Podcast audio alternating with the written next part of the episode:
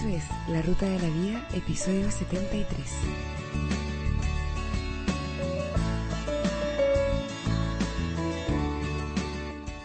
El tema de hoy, los cuatro acuerdos, la domesticación y el sueño del planeta.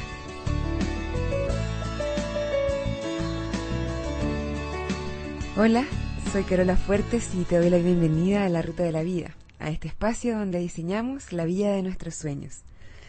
Como siempre, es un placer, un privilegio y un honor poder compartir con ustedes unos minutos como cada semana.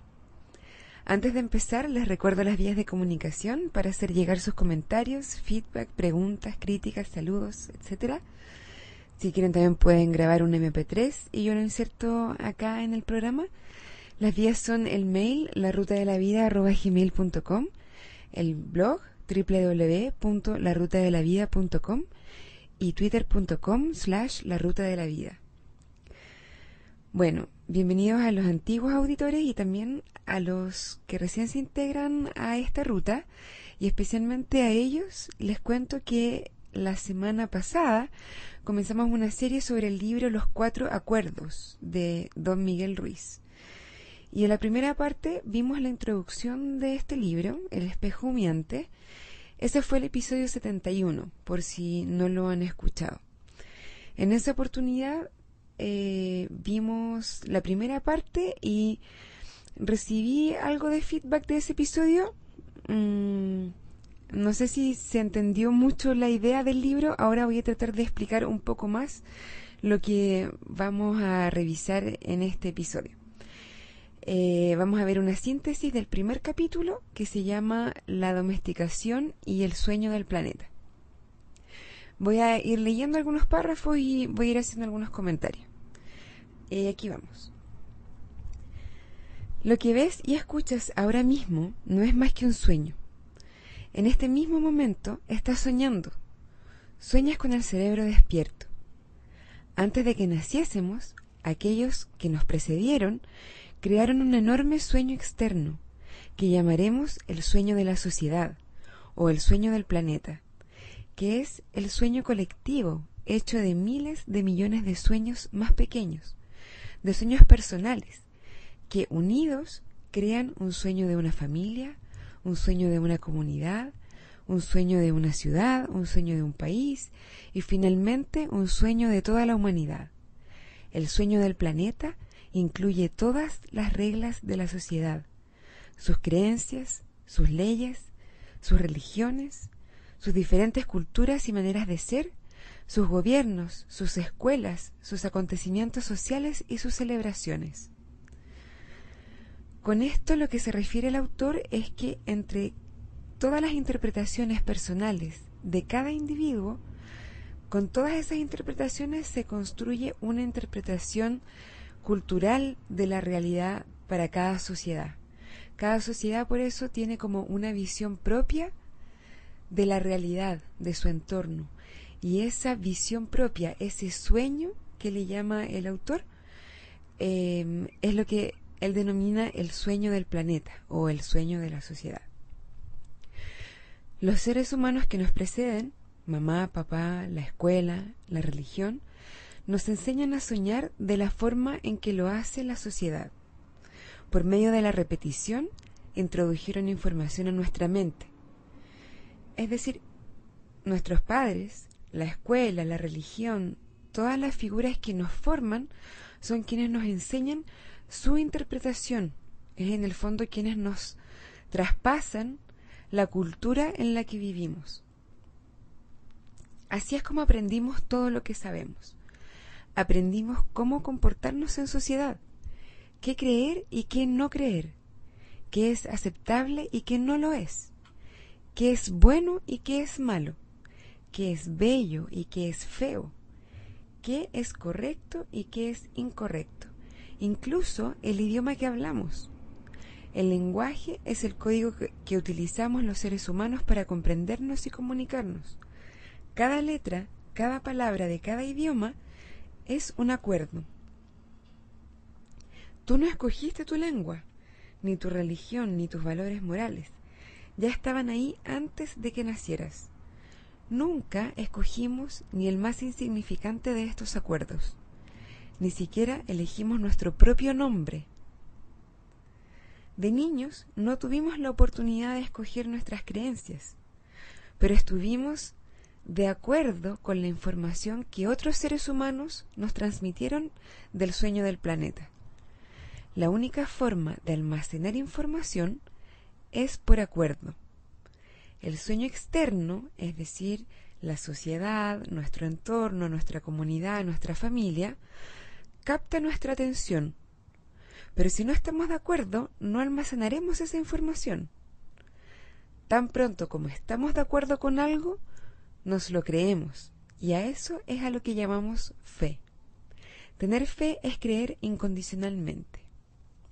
Es decir, el concepto de acuerdo es la aceptación que hacemos de lo que aprendimos, que es la interpretación de nuestra cultura sobre la existencia, sobre el mundo, sobre la vida. Lo que plantea el autor es que si nosotros no estamos de acuerdo con lo que se nos enseña, no lo vamos a asimilar, no lo vamos a recordar, no lo vamos a aprender. Entonces, de, de cualquier forma, aunque nos parezca en algunos casos contraintuitivo, si hay algo que nosotros almacenamos es porque de alguna forma en nuestro interior lo aceptamos, estuvimos de acuerdo con eso. Llamo a este proceso la domesticación de los seres humanos, y a través de ella aprendemos a vivir y a soñar. Día a día, en casa, en la escuela, en la iglesia y desde la televisión, nos dicen cómo hemos de vivir, qué tipo de comportamiento es aceptable como seres humanos. Tenemos todo un concepto de lo que es una mujer y de lo que es un hombre, y también aprendemos a juzgar. Nos juzgamos a nosotros mismos, juzgamos a otras personas, juzgamos a nuestros vecinos. Es decir, la interpretación cultural que heredamos nos enseña a juzgar. ¿Por qué? Porque nosotros comparamos lo que vemos con lo que nosotros hemos aprendido que es correcto o que es incorrecto, que es bueno o que es malo, que es bello o que es feo. Siempre vamos a juzgar de acuerdo a nuestra cultura, porque eso fue lo que nos enseñaron desde niños. Adiestramos a nuestros niños de la misma forma en que adiestramos a cualquier animal doméstico, con un sistema de premios y castigos. Nos decían, eres un niño bueno o eres una niña buena cuando hacíamos lo que mamá y papá querían que hiciéramos. Cuando no lo hacíamos, éramos una niña mala o un niño malo. Pronto empezamos a tener miedo de ser castigados y también de no recibir la recompensa, es decir, la atención de nuestros padres o de otras personas, como hermanos, profesores y amigos. Con el tiempo desarrollamos la necesidad de captar la atención de los demás para conseguir nuestra recompensa. Debido a ese miedo a ser castigados y a no recibir la recompensa, empezamos a actuar, a fingir que éramos lo que no éramos, con el único fin de complacer a los demás, de ser lo bastante buenos para otras personas. Fingimos ser lo que no éramos porque nos daba miedo que nos rechazaran, y este miedo se convirtió en el miedo a no ser lo bastante buenos. Al final acabamos siendo alguien que no éramos. Nos convertimos en una copia de las creencias de mamá, de las creencias de papá, las creencias de la sociedad y las creencias de la religión. Es decir, para encajar en nuestra cultura, nosotros nos adaptamos a su sueño, a su interpretación, por miedo a ser distintos, por miedo a ser castigados por ser distintos. Empezamos a actuar de acuerdo a lo que se nos transmite que es como debe ser, a lo que se nos transmite que se espera de nosotros y empezamos a olvidarnos de cómo nosotros en realidad éramos o en realidad somos y empezamos a actuar como el resto de la sociedad, como se nos ha dicho que debemos ser. La domesticación es tan poderosa que en un determinado momento de nuestra vida ya no necesitamos que nadie nos domestique. Somos unos animales autodomesticados. ¿Por qué? Porque nos castigamos a nosotros mismos cuando no seguimos las reglas de nuestro sistema de creencias y nos premiamos cuando somos un niño bueno o una niña buena. Es decir, nos autocensuramos. Con lo que ya sabemos que la sociedad espera de nosotros, censuramos lo que no calza con esa expectativa. Y nos premiamos cuando sí calzamos con esa expectativa. Nuestro sistema de creencias es como el libro de la ley que gobierna nuestra mente y dirige nuestro sueño. Basamos todos nuestros juicios en él, aun cuando vayan en contra de nuestra propia naturaleza interior. Tenemos un juez interior que utiliza lo que está en nuestro libro de la ley para juzgar todo lo que hacemos y dejamos de hacer, todo lo que pensamos y no pensamos, todo lo que sentimos y no sentimos, incluso el clima, el perro, el gato, todo cosas que ni siquiera están bajo nuestro control, igual las juzgamos.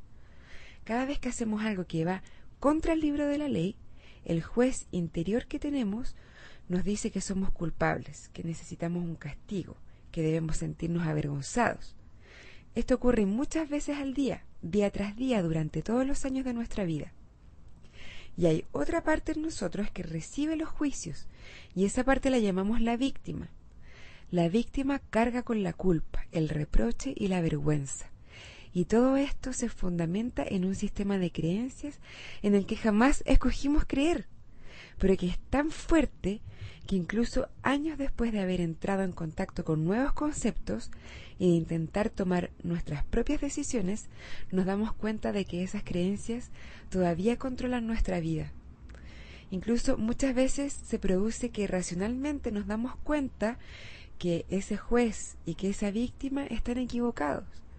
Pero está tan incorporado a nuestra forma de ser que a pesar de que con la cabeza racionalmente sabemos que, que no está bien que nos sintamos culpables, igual nos sentimos culpables. Dado que todo lo que está en el libro de la ley tiene que ser verdad, cualquier cosa que ponga en tela de juicio lo que creemos nos hace sentir inseguros, aunque el libro de la ley esté equivocado. Por este motivo necesitamos una gran valentía para desafiar nuestras propias creencias, porque aunque sepamos que no las escogimos, también es cierto que las aceptamos. El acuerdo es tan fuerte que incluso cuando sabemos que el concepto es erróneo, sentimos culpa. El reproche y la vergüenza aparecen cuando actuamos en contra de esas reglas. Todas estas leyes existen en nuestra mente. Creemos en ellas. El juez decreta y la víctima sufre la culpa y el castigo. Pero ¿quién dice que este sueño sea justo? La verdadera justicia consiste en pagar solo una vez por cada error. Lo que es verdaderamente injusto es pagar varias veces por el mismo error. El ser humano es el único animal sobre la Tierra que paga miles de veces por el mismo error porque tenemos una gran memoria cometemos una equivocación, nos juzgamos a nosotros mismos, nos declaramos culpables y nos castigamos. Y cada vez que lo recordamos, nos juzgamos de nuevo, volvemos a considerarnos culpables y nos volvemos a castigar una y otra vez. Si estamos casados, también nuestra mujer o nuestro marido nos recuerda el error y así volvemos a juzgarnos de nuevo, nos castigamos otra vez y nos volvemos a sentir culpables. ¿Acaso eso es justo? ¿Cuántas veces hacemos que nuestra pareja, que nuestros hijos o nuestros padres peguen por el mismo error? Cada vez que recordamos el error, los culpamos de nuevo y les enviamos todo el veneno emocional que sentimos frente a la injusticia. Hacemos que vuelvan a pagar por ello. En el sueño del planeta, a los seres humanos les resulta normal sufrir, vivir con miedo y crear dramas emocionales. El sueño externo no es un sueño placentero, es un sueño lleno de violencia, de miedo, de guerra, de injusticia. El sueño personal de los seres humanos varía, pero en conjunto es una pesadilla. Si observamos la sociedad humana, comprobamos que es un lugar en el que resulta muy difícil vivir porque está gobernado por el miedo, por el sufrimiento, la cólera, la venganza, adicciones, violencia en las calles y una tremenda injusticia. Esto existe en diferentes niveles en los distintos países del mundo, pero el miedo controla en general el sueño externo. Cada ser humano, hombre o mujer, tiene su sueño personal, que al igual que ocurre con el sueño de la sociedad, a menudo está dirigido por el miedo. El mismo miedo se manifiesta de distintas maneras en cada persona. Por supuesto, porque todos sentimos cólera, celos, odio, envidia y otras emociones negativas. Nuestro sueño personal también puede convertirse en una pesadilla permanente en la que sufrimos y vivimos en un estado de miedo constante. Sin embargo, no es necesario que nuestro sueño sea una pesadilla. Podemos disfrutar de un sueño agradable. Vamos a dejar hasta acá esta parte porque son varias ideas las que nos deja y yo creo que es bueno darse un tiempo para reflexionar. Te invito a observar en tu vida cuál es el sueño del planeta en el que tú vives, es decir, cuál es la interpretación colectiva de la realidad en la que te desenvuelves y cómo te afecta en tu diario vivir, en lo que haces, en lo que dejas de hacer, en lo que piensas y lo que no piensas, en cómo juzgas a otros, cómo juzgas a las circunstancias que te toca vivir y cómo te juzgas a ti mismo. ¿Qué acuerdos has adoptado en tu vida? Pueden ser acuerdos de tu familia, de tu comunidad, de tu país. Comienza a recordar, a sentir con cuáles de ellos no estás tan de acuerdo. Siéntelo en tu cuerpo. Un ejemplo súper sencillo, nada de profundo. Eh, yo, por ejemplo, crecí con el acuerdo de que los gatos eran traicioneros. En mi familia, como que siempre se decía eso, que no, nunca íbamos a tener como mascota un gato porque eran muy, muy traicioneros. Y yo ahora de grande me hice consciente de que eso fue un acuerdo aprendido.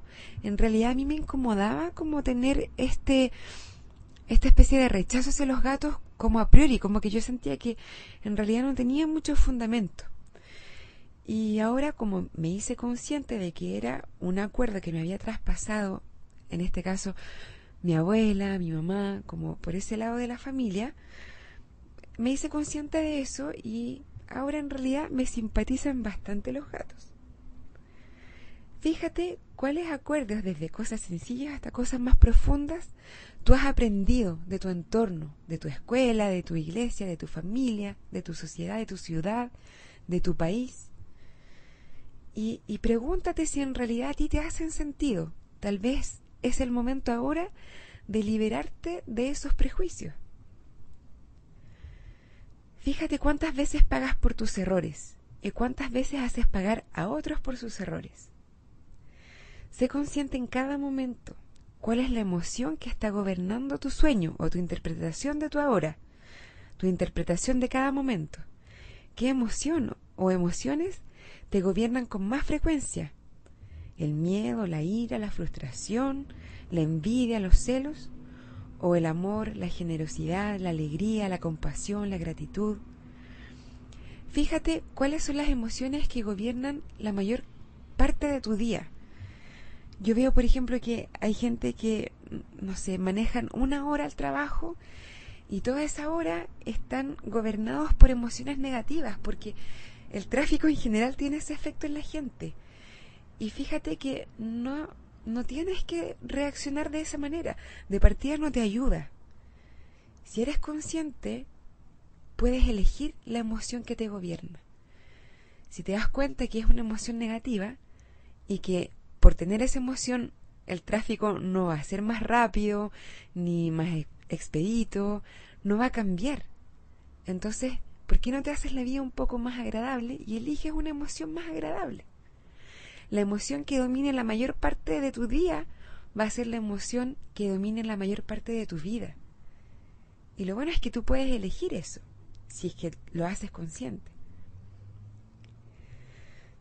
De ahora en adelante, trata de elegir emociones más positivas. No es necesario que nuestra interpretación de la vida, de la hora, sea negativa. Podemos vivir en una interpretación agradable y alegre de la vida. Depende de cada uno de nosotros. Como dice el libro, no es necesario que nuestro sueño sea una pesadilla. Podemos disfrutar de un sueño agradable. Bueno, Antes de despedirme, les recuerdo las vías de comunicación porque ya este episodio se nos alargó bastante. Está el mail, la ruta de la vida, el blog www.larutadelavida.com o twitter.com slash la ruta de la vida. La música de este podcast se llama Sunshine y es de Kevin MacLeod. Ahora me despido, espero que les haya gustado este episodio. Cuídense mucho, un abrazo y buen viaje.